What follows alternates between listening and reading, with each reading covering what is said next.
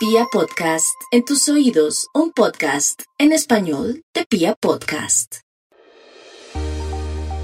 La forma en la que leemos el mundo que nos rodea determina nuestra actitud y en consecuencia nuestro destino.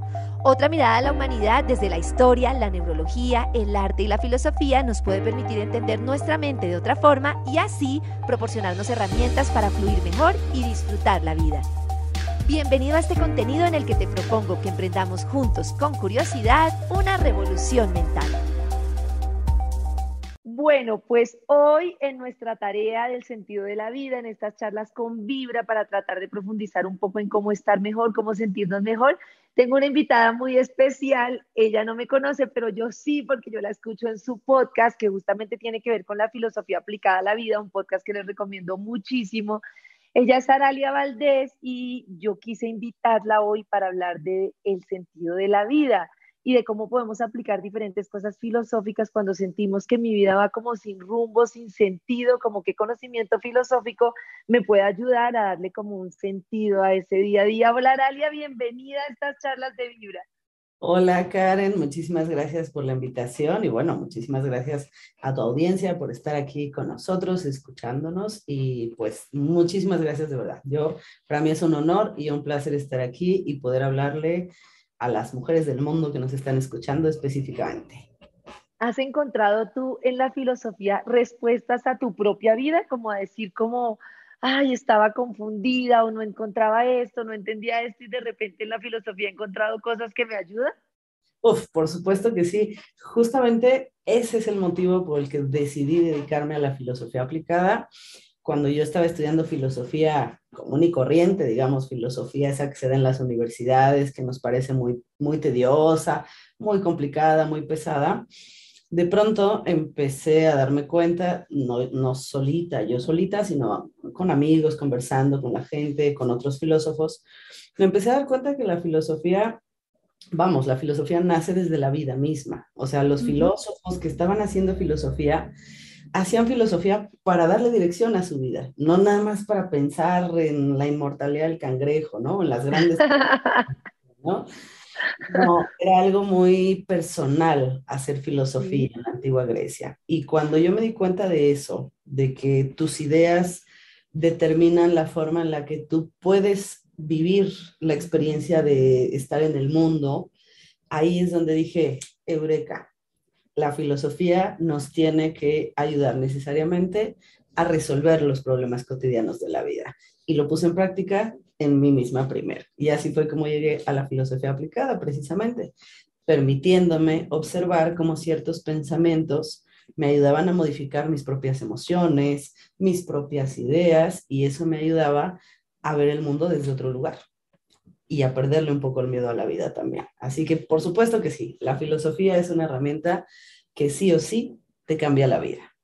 Ay, eso me parece perfecto. Y lo primero que quería comentar contigo acerca de esas cosas que, que no sabemos y que herramientas que nos ayudan son esas cosas que en este momento han direccionado nuestra vida, pero que no lo sabemos. Pongamos, por ejemplo, la religión, ¿no? Yo escuchaba tu podcast y me gustaba mucho la explicación de cómo la religión incide en que ese sentido de la vida esté por allá en un futuro que no sabemos si será o no, como bueno, por si acaso, yo me porto bien por si acaso. ¿Cómo, cómo ves esto de que la religión de alguna manera nos, nos encamine hacia el futuro y hacia no disfrutar de ciertas cosas? ¿Cómo lo explicas tú desde lo que entiendes de la religión y la vida? Mira, por supuesto, em, la religión es una de las ideologías más fuertes que tenemos, sobre todo en América Latina, ¿no? O sea, hoy día, aunque nosotros pudiéramos decir, es que yo no soy una persona religiosa, la cultura en la que crecimos tiene ideas religiosas, ¿no? Entonces, independientemente de que yo acepte o no esa relación con la religión, tengo ideas en mi cabeza que son de una religión específicamente, eh, pues, católica, ¿no? Viene de esa América Latina. ¿Y qué implica que estemos nosotros sumergidos justamente en una sociedad que tiene una ideología católica? Pues que la sociedad nos va a ir marcando o dirigiendo hacia ciertos lugares prohibidos o límites eh, morales, por ejemplo, o deseos de vida que tienen que ver con las ideas religiosas, pero no las percibimos religiosas porque nos las dan en la escuela, las podemos adquirir este, pues con los amigos, platicando, y pensamos que la religión ya está un poco rebasada, ¿no? Que ya no está bien esto de ser tan religioso. A veces conservamos un cierto em, gesto de religión y decimos, bueno, soy creyente, pero no practicante, por ejemplo, ¿no? Yo ya pero... Vale. Ahí el problema es precisamente que mientras eh, menos conozcamos los fundamentos ideológicos de la, religión en la que todos crecimos, los latinoamericanos, pues normalizamos las ideas. Y entonces, en vez de pensar que es una idea o preguntarnos, por ejemplo, bueno, ¿y yo por qué estoy esperando eh, tener una recompensa al final de mi vida? Yo por qué me quiero jubilar, por ejemplo, yo por qué quiero, eh, y jubilarme no solo para la parte linda de la jubilación, que es dejar de trabajar y entonces... Sí, sí, sí. No, no, tener que estar persiguiendo el dinero todo el día, ¿no? Sino jubilarme para, para vivir, ¿no? Decimos, ahora que me jubile voy a hacer lo que yo quiero, este... ahora que consiga esto, ahora que tenga esto, todo el tiempo pensamos, es que llegará esto y yo seré feliz, llegará esto y yo seré feliz. Exactamente, y esa, esa es una idea profundamente religiosa, porque la religión que implica implica que cuando estamos aquí en la tierra, pues es un lugar de pecado, es un lugar en donde no nos va muy bien, es un lugar donde las cosas pueden salir muy mal porque somos humanos y no sabemos, no tenemos esa sabiduría, ¿no? De Dios para poder hacerlo bien estrictamente. Entonces, nos enseñan que la recompensa viene después de una vida de sufrimiento. Y esa idea nosotros le quitamos la parte de Dios y la metemos en nuestra vida cotidiana. Y entonces piénsenlo un momento, ¿cuántas personas que nos están escuchando nos han dicho, bueno, esto que tengo que hacer es muy difícil. Por ejemplo, voy a estudiar una carrera, me voy a preparar para algo y entonces tengo que eh, hacer todo un proceso que va a durar años quizá, en el que voy a sufrir mucho, me tengo que sacrificar el doble porque tengo que trabajar para poderme pagar la escuela, en fin, un proceso difícil. Lo pensamos y nos, aún nos duele, decimos, ah, bueno, pero, y nos convencemos de decir, pero la recompensa va a ser maravillosa. Porque sí, ¿no? entonces voy a tener mi título, mi trabajo de sueño, lo que yo quiero. Y no está mal el sufrimiento, pero el problema es que desplazamos la idea del disfrutar nuestra vida hasta el final de ella o hasta el final del proyecto, porque entonces mientras yo estoy en el camino del sufrimiento, me estoy desvelando para estudiar, me estoy desmañanando para llegar temprano al trabajo, ese camino no lo disfruto, sino que lo llevo... Incluso estoy dejando de hacer lo que yo quiero, ¿no? Yo quisiera tener esta experiencia hoy, quisiera esto, pero no, no, me sacrifico, o sea, tenemos, y yo creo que la mujer latina tiene eso, el sacrificio tan metido en su cabeza, o sea, yo, ahora que tú lo dices, yo me la paso pensando en eso, bueno, hoy estoy con mis hijas, hoy trabajo, hoy estudio, pero vendrá la recompensa, que muchas veces ni siquiera es como tú dices cuando nos pensionamos, sino por allá un reino que existe, que algún día seré feliz, pero tremendo. Exacto, entonces es muy em, desgastante ya en términos de nuestra vida cotidiana, es muy pesado vivir esperando que la felicidad o la alegría o el placer o el gozo llegue después. Siempre después. Eso se va a postergar infinitamente.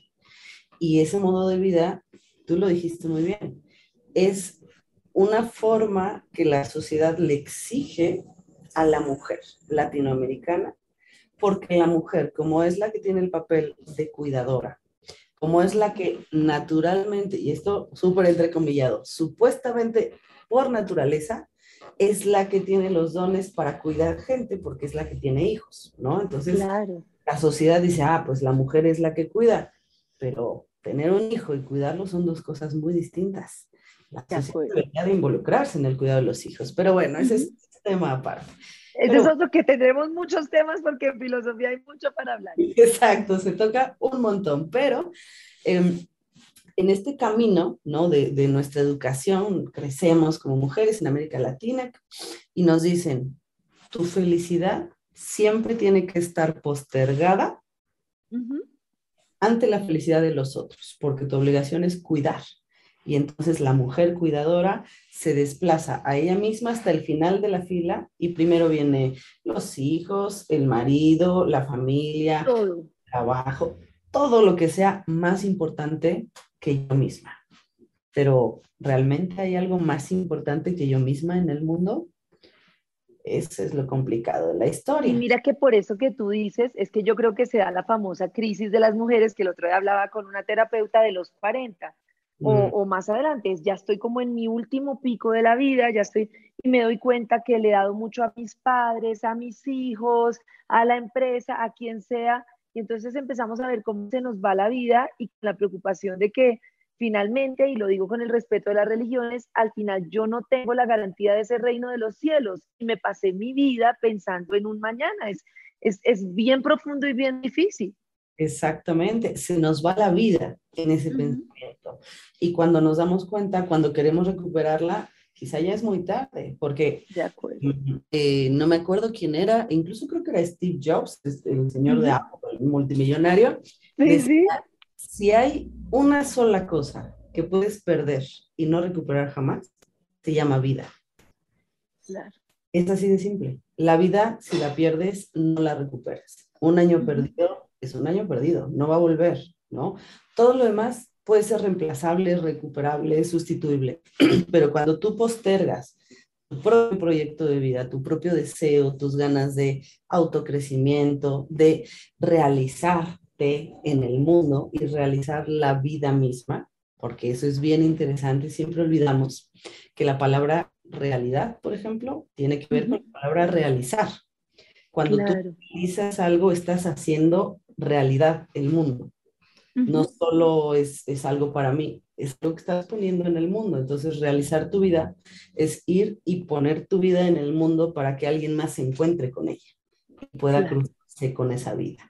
Pero si tú no pones tu vida en el mundo y la replegamos, por ejemplo, a la casa, ¿no? O al deber ser de la mujer, que es yo postergo todo, sacrifico todo, porque primero viene toda la sociedad y al final yo, lo que nos queda al final es una frustración terrible porque no hay marcha atrás. Yo no puedo recuperar ni mi cuerpo, ni mi salud, ni mi energía, ni mis ganas, eh, ni mi memoria, para poder entonces decir, ahora sí empiezo mi vida, porque ya le di mi vida a todos los demás, llevo 50, 40 años dándole mi vida a todo el mundo.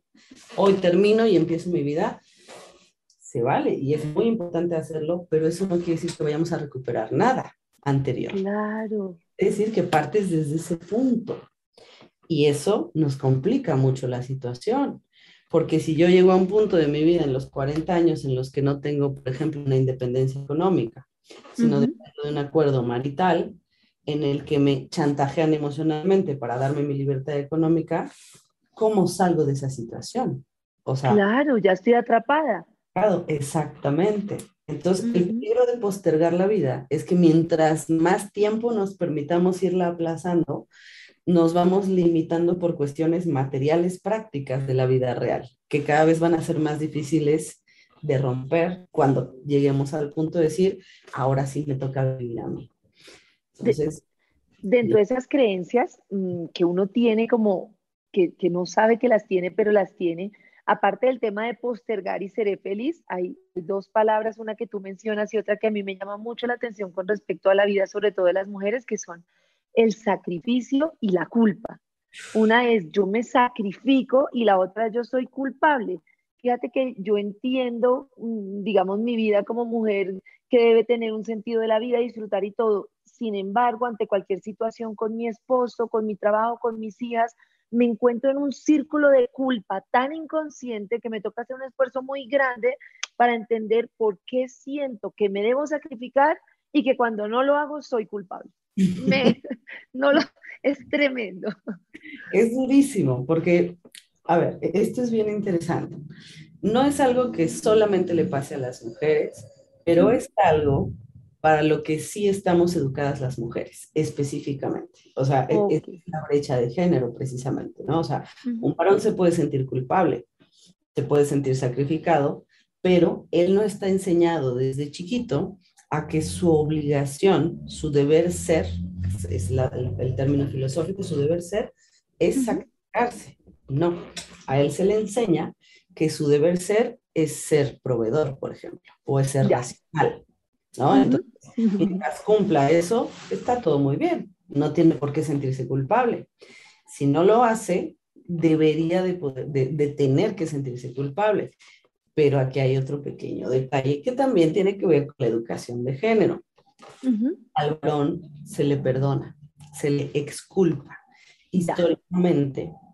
Y esto nos podemos remontar, bueno, Increíble. Cristo, este, de Edad Media, Renacimiento, en el siglo que quieras. Si tú ves los registros históricos, por ejemplo, de los procesos de confesión o de juicios, a quien se le exculpa es al varón, porque el varón tiene derecho a equivocarse. ¿vale?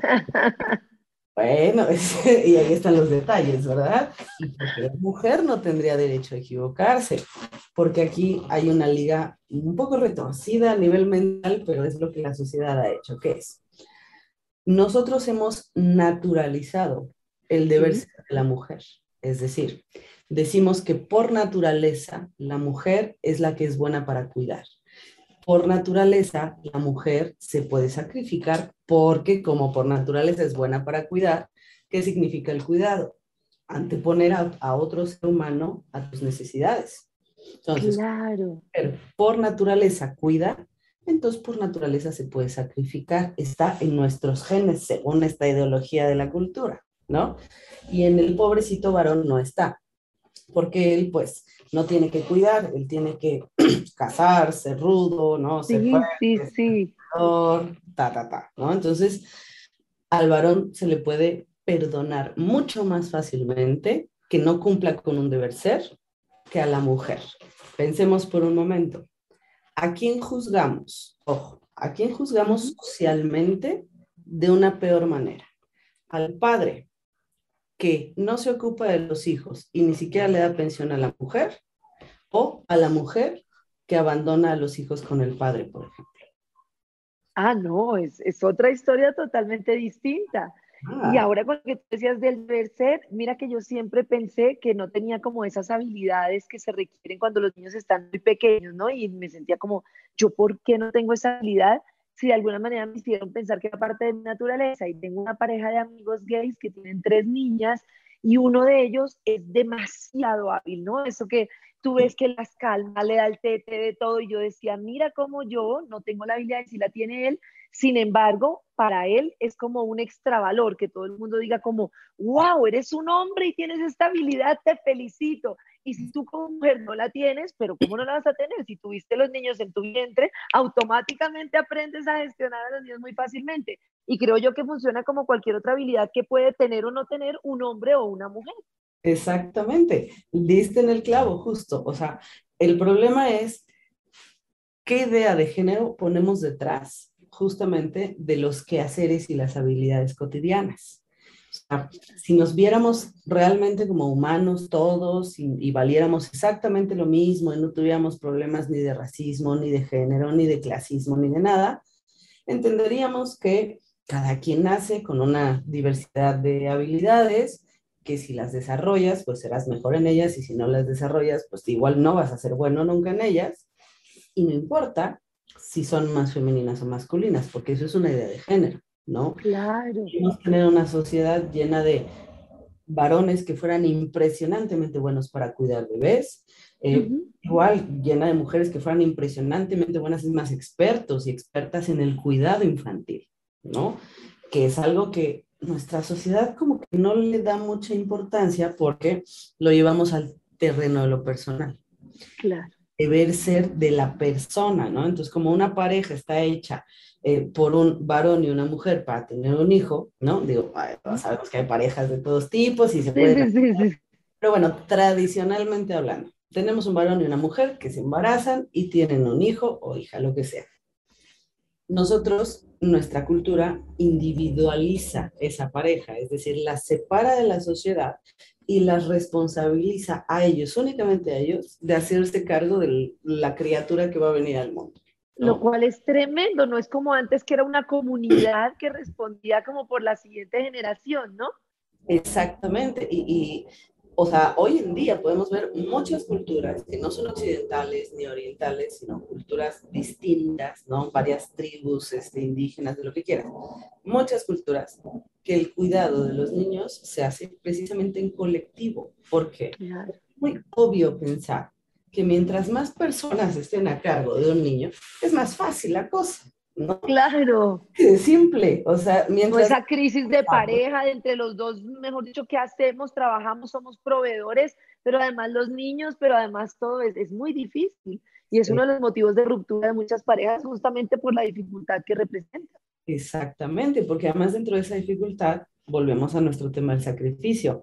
La pelea, que, que la tensión que sucede allá adentro, realmente la pregunta que hay es, ¿quién se va a sacrificar para que esto salga. Porque claro. los dos, porque o yo sostengo a la familia o tú la sostienes y entonces yo me dedico completamente al niño, como que no nos no se nos facilita mentalmente poder llegar a una idea de equilibrio, ¿no? De ambos trabajamos, ambos cuidamos el nene, lo que sea. Nos es muy difícil. ¿Por qué? Por el deber ser social. Entonces, es esperable que si tú estás en una relación heteronormada, patriarcal, tradicional, tú tienes el papel de la mujer, se ha esperado, pero de facto, o sea, es algo a priori, es decir, es algo que antes de que tú lo pienses, la sociedad ya lo espera de ti, y tu familia lo espera de ti, y tu marido lo espera de ti. Es esperado que tú seas la que sacrifique todo para que los niños los podamos llevar adelante o sacar adelante. Nos suena hasta raro, ¿no? Insisto, o sea, si decimos, no, es que este padre abandonó a los niños, ah, es normal, no, es que esta madre abandonó a los niños desnaturalizada. Desnaturalizada, esa es la palabra que se me viene a la cabeza de, repente, desnaturalizada. No, es que es tremendo. Bueno, en este tema que quería yo como que ahondáramos un poco del sentido de la vida, me parecía leer el otro día que incluso en las universidades en Estados Unidos, así fuera Harvard, tú estudiaras lo que estudiaras, te enseñaban filosofía porque era muy importante el sentido de la vida, ¿no? Luego viene todo esto de la economía y lo importante es que produzcas total, que todas las carreras del mundo se les olvida el tema de la filosofía y las humanidades, a menos de que las estudies y empezamos en esto de producir y producir. Y luego empieza como muchos temas mentales en el mundo, depresiones y todo, entonces empieza como un auge de, bueno, y ahora sí, y sale como este tema de sé feliz, sonríe, sé feliz, pega una calcomanía pidiendo un carro y sé feliz y se dan cuenta que es un fracaso completo porque pues claramente estás como intentando forzar que lo único que importa es ser feliz cuando eso pues no tiene mucho suelo. Y entonces ahí viene el tema de la cantidad de personas que como tú afortunadamente empiezan a preocuparse por el sentido de la vida. Entonces yo quisiera que tú nos hablaras un poco sobre qué, o sea, si yo llego hoy y digo, bueno, ¿A quién podría yo preguntarle? ¿Qué filósofo podría explicarme qué posibles sentidos puede tener este, este sacrificio y este desgaste que no me están llevando?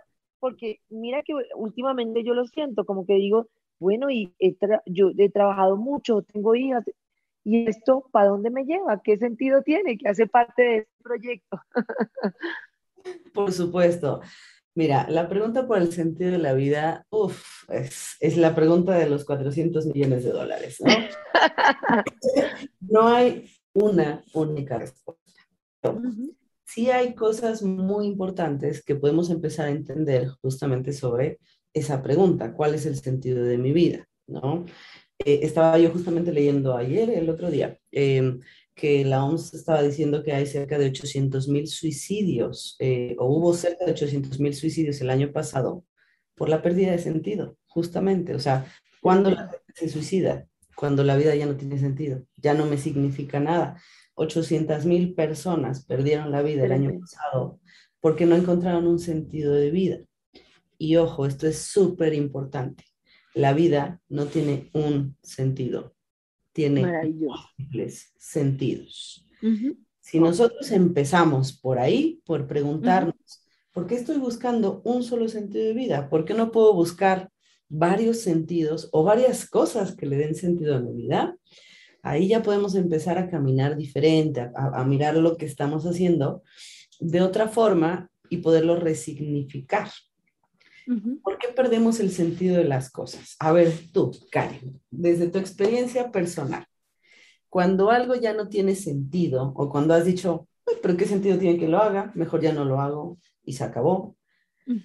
¿Por qué? ¿Qué se pierde? ¿Qué es lo que le quita el sentido a las cosas? Porque yo creo que empiezo a hacerlo sin pensar, de manera inconsciente, como guiada por aprendizajes que ni siquiera estoy pensando lo que hago, ni siquiera tengo, tengo para dónde voy ni por qué lo hago. Es como ahí, como las vacas, como las ovejas.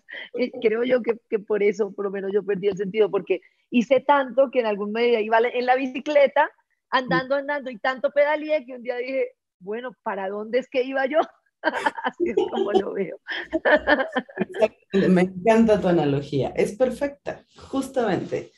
Cuando perdemos el sentido de algo, particularmente de nuestra vida o de, de, actividades que realizábamos, porque empecemos a hacer filosofía seria, decir el sentido de la vida mmm, es muy abstracto. A ver, que le dan sentido a mi vida.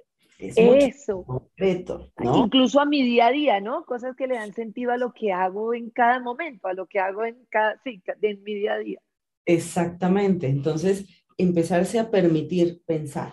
La vida no tiene un sentido, tiene muchos sentidos. Y no es que yo le vaya a encontrar el sentido de trascendencia, es decir, uh -huh. ¿cuál fue? Eh, ahora se usan mucho otras palabras de moda. El propósito de mi vida, el objetivo de mi vida, la misión de mi vida, ¿no? A ver, no.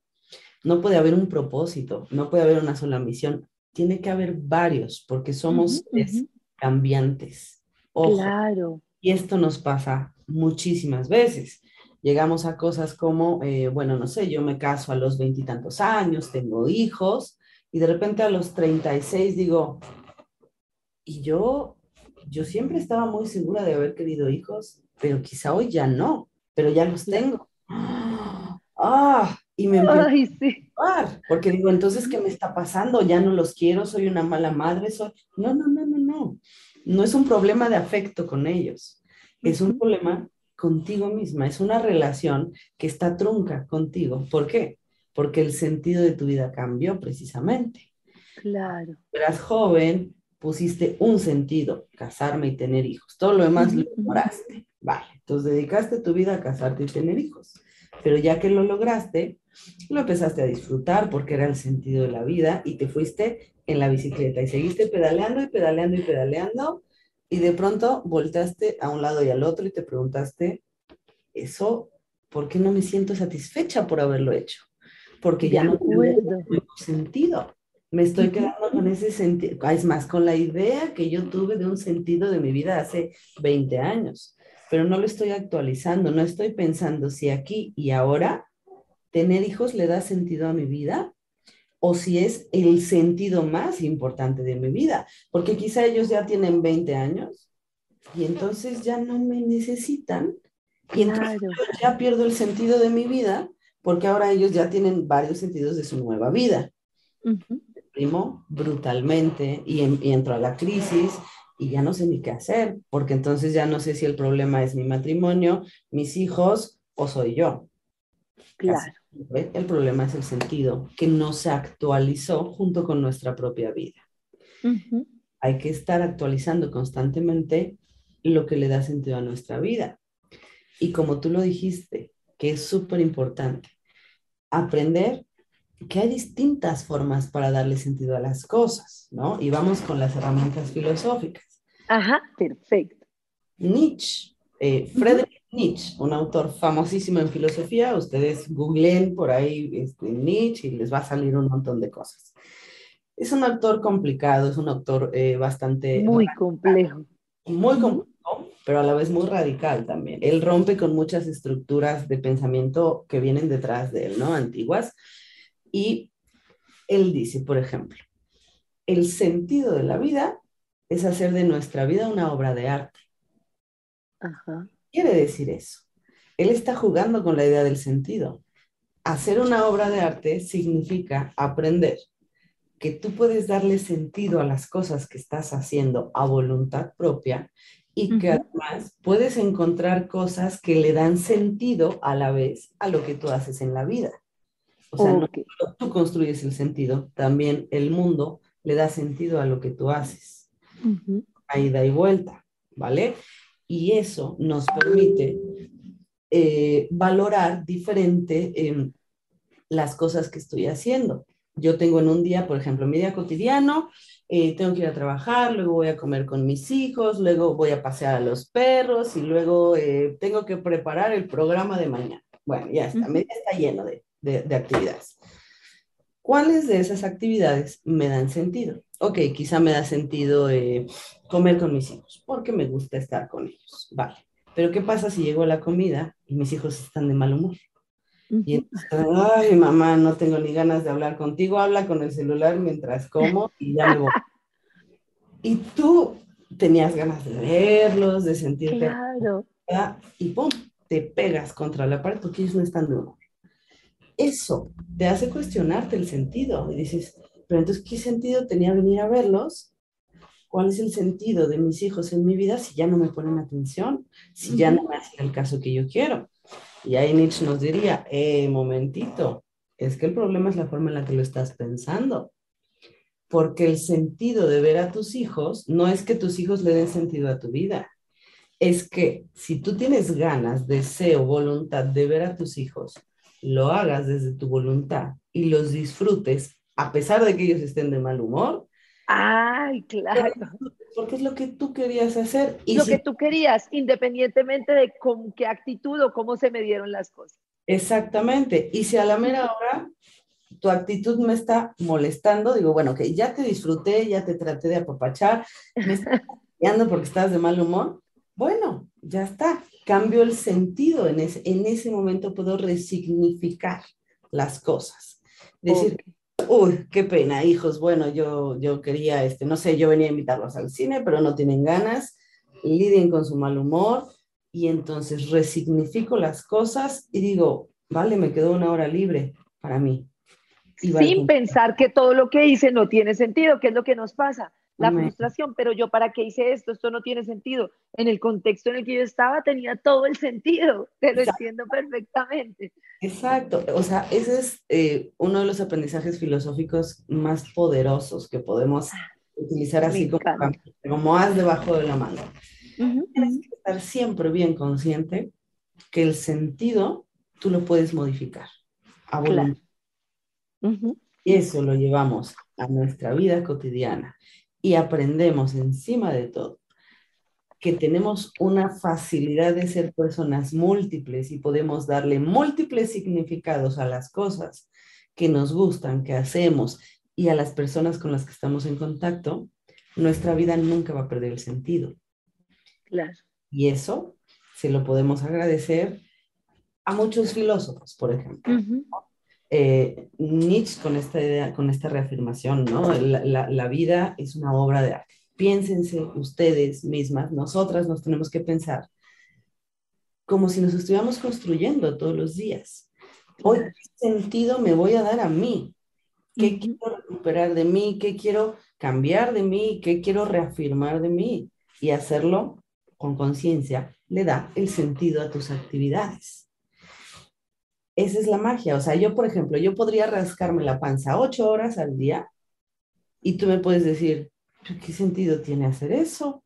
No está siendo productivo, no sí, ansiedad, ¿no? Que ahorita vamos hacia la psicosis de la producción, ¿no? Que es la culpa. Nos falta sí, la culpa. precisamente, si yo dejo que el juicio social, que el juicio moral entre a mi conciencia, ay, es que Karen ya me vino a ver feo porque nada más me estoy rascando la panza, me empiezo a sentir culpable. Porque entonces yo permito que el sentido que tú le estás dando a mi actividad sea más importante que el sentido que yo le estaba dando. Claro, no, me encanta eso, me cambió el... se desequilibra todo, exactamente. Sí, sí, sí. Eh, bueno, otras, otras cosas que digamos en el sentido de la vida filosófica, esta de Nietzsche me encantó. Eh, bueno, y hay, hay, una que quisiera que ahondáramos, no sé si al final, porque nos queda poco tiempo, si alcanzamos a mirar alguna otra, pero todo este tema de Víctor Frankl, de la actitud ante la vida, que me gustaría que lo explicaras, aunque fuera en un momentico, y cualquier otro que nos dieras, me, me encantaría porque de verdad cambia uno el, el, sentido. Claro que cambia el sentido. Mira, vamos a hacer esto, vamos a, eh, vamos a ligar a Nietzsche con Schopenhauer y con Víctor Frankl, para que nos Eso. Tres, tres herramientas que nos puedan ayudar. Perfecto a repensarnos un poco, ¿vale? Bueno, entonces Nietzsche nos enseña que el sentido es subjetivo al final del día, pero hay que hacer que consciente. Y entonces Schopenhauer, Schopenhauer era un filósofo que, bueno, a mí en lo personal no llevo todas sus ideas a mi vida cotidiana porque era muy pesimista. Entendía muy bien esta parte del sufrimiento de la vida y entonces nos da una resignación de vida, ¿no? la vida es horrible y después te mueres, ya está, ese es el sentido de vida. no es lo que necesitamos en este momento. Exactamente. A ver, Schopenhauer, no, este, no seas tan drástico, ¿no? No en COVID, por favor. Exactamente, ¿no? Exactamente. Entonces, bueno, de Schopenhauer podemos em, sacar una frase que es parecida a la de Nietzsche que nos dice, yo pierdo mi autonomía cada que la opinión de otro me hace cambiar a mí mismo o me hace cambiar mi propia opinión.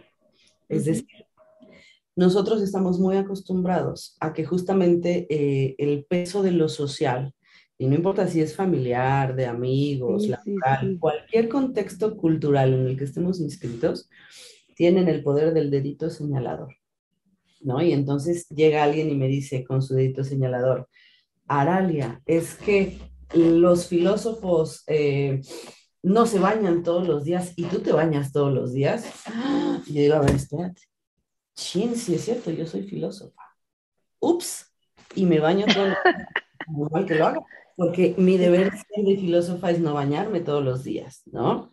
Claro. es muy simple, pero si lo llevamos a terrenos morales, por ejemplo, a terrenos en los que la familia nos está señalando el deber ser, tu deber de ser tu deber de ser madre, tu deber de ser femenina, tu deber de ser bella, tu deber de ser feliz, tu deber de ser alegre. Todo eso es una opinión que viene del interior, que viene... Y que genera mucha ansiedad. Fíjate que yo lo asimilo con una, una etapa que están sufriendo hoy muchas mujeres, que es ese afán de tener que supuestamente decidir si quieres tener hijos o no.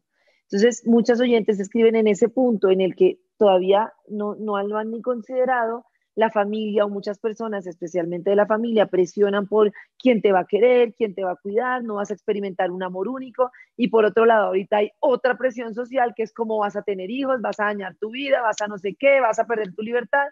Y se encuentran en un tema que al final podrían esperar a ver, podrían hacer cualquier cosa, pero lo que estamos es, como muchas decisiones de las mujeres, entre una cantidad de debates de un tema social que supuestamente tiene las respuestas para tu vida, que no tienen ni idea cómo funciona tu vida como ser individual, como individuo, y que te genera una ansiedad horrible. Al final se te pasó la vida sufriendo por esos conceptos. Exacto, es que esa presión social que es, cultural eh, y que además es afectiva, por eso es tan difícil, porque me lo viene a decir una persona a quien yo amo a quien yo quiero. Y eso implica que le doy un peso a sus palabras. Claro. Como le estoy otorgando un peso afectivo a sus palabras, ya no sé en mi mente a quién le hago caso, al otro o a mi voluntad. Schopenhauer aquí nos diría, jamás, pero jamás, él era muy extremo, ¿no? Jamás de los debes escuchar la opinión de palurdos, decía él, ¿no? De gente que no tenga una gran opinión. Eso, lo que él quiere decir, bueno, además de que si era ahí un poco clasista y cosas medio feas, ¿no? Digo, además hay que reconocerlo, eh, sobre todo en estos tiempos de género, es muy misógino. O sea, si es un que tiene ahí broncas muy fuertes con su madre, principalmente, que lo llevan a tener ideas sobre las mujeres que, con las que ni tú ni yo estaremos de acuerdo jamás en el mundo. Pero nos dejó esta idea maravillosa que terminó ayudándonos.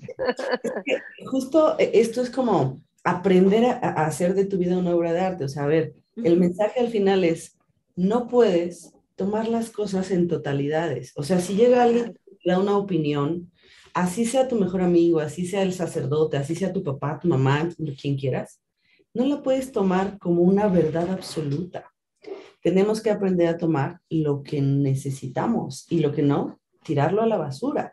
Claro. Power no son útiles tres, cuatro ideas, las otras a la basura. Y no me voy a sentir culpable por tirar a Schopenhauer a la basura, aunque hay miles de filósofos que me van a decir, no, es que no debes de hablar. Schopenhauer. es un deber ser, volvemos al deber ser. Yo decido conscientemente si dejo que su opinión pese más que la mía misma. Sí, sí, Aquí la, herramienta de Schopenhauer es ayudarnos a poder em, hacer una escala de valores en términos de opinión. O sea, la opinión de quien sí valoro y la opinión de quien mejor la voy a tirar a la basura. Claro. De la opinión de quien sí valoro, ahí hay que ser muy agudas y decir, bueno, ya me diste tu opinión, la voy a pensar, la voy a evaluar con mis ideas y voy a tomar una decisión al respecto. Y esa decisión, esa última decisión sobre si eh, tu opinión está bien o no, o a quién le hago yo caso, ahí es donde entra Víctor Frankl. Y Víctor Frankl nos dice, mujeres del mundo, y bueno, varones también, pero ahora le estamos hablando a las mujeres del mundo, del mundo tengan muy presente que a veces la vida nos puede sujetar ante situaciones, que la vida nos puede quitar opciones y que podemos estar muy restringidos en cuanto a la libertad. Pero siempre va a haber una última cosa que nadie te la puede quitar salvo la muerte, que es la capacidad de decidir la actitud con la que abordas lo que estás viviendo en ese instante o la actitud con la que abordas tus pensamientos, por decirlo de alguna otra manera. Tremendo. Es brutal esa sentencia de Víctor Frankl. Al final del día nos está diciendo, la vida puede ser de muchas maneras, pero hay algo que está en tus manos todo el tiempo, que si lo olvidas, pierdes el sentido precisamente de la vida. Si lo recuerdas, eso le da sentido a tu vida, que es la decisión íntima, personal, mental, voluntaria de decir, tomo esto así o así o así. Yo elijo la actitud con la que enfrento los problemas. El ejemplo que él nos pone es un ejemplo muy drástico. Eh, bueno, no nos da tiempo de platicar quién es Víctor Frankl, por ahí échenle un ojito. Este, sí, pero sí que estuvo en un campo de concentración, bueno, todo lo que tuvo, ¿no? Que fue, ¿no? que tú eh, dices cualquier persona queda ahí. Y va. Exacto. Pero él se preguntó, ¿cómo sobrevivir aquí? ¿Y cuál es la diferencia que esa persona esté muerta y yo no? Más allá de las diferencias físicas, biológicas, no, no, él estaba preguntándose ¿Qué es esto? ¿Es el espíritu? ¿Es el alma? ¿Es la voluntad? ¿Qué es lo que nos hace tener este empuje hacia adelante, de seguir viviendo? Nos diría otro filósofo maravilloso que es Spinoza, que ya veremos en, otra entrevista, eh, porque también nos da un montón de tips para la vida. De herramientas. Herramientas buenísimas para la vida. Él nos diría como, bueno, al final del día, eh, la libertad está aquí, porque la libertad externa está limitada, ¿no? Tienes un límite, un cuerpo. Claro. deja moverte, ¿no? Y entonces Víctor Frankl recupera esta idea y nos dice, justo eso, darle sentido a tu vida es la libertad que tienes hasta el último momento de tu vida. Claro, totalmente. Tal cual, siéntete libre de resignificar tu vida cada momento, cada actividad, en cada afecto, en cada encuentro. Hay que resignificarla constantemente. Esa es la libertad más grande que podemos vivir inmediatamente, de manera cotidiana. La otra libertad ah, siempre va a estar limitada, pero esta es interior y entonces tu límite es personal. Eso es lo que es maravilloso. Claro. Tú pones ese límite. Y cuando dices que no, yo no me siento capaz de, no me imagino de esta manera, es tu límite el que no te está dejando imaginarlo eres tú misma, no es el mundo. Es que yo no me imagino siendo una mujer eh, no femenina, por ejemplo, o siendo una mujer que no quiera ser madre porque lo social me pesa mucho, es tu propio límite intelectual. No hay nada afuera que te esté imponiendo algo. Como el ejemplo de Víctor Frankl, en, en, el ejemplo de Víctor Frankl hay una pistola en la sien.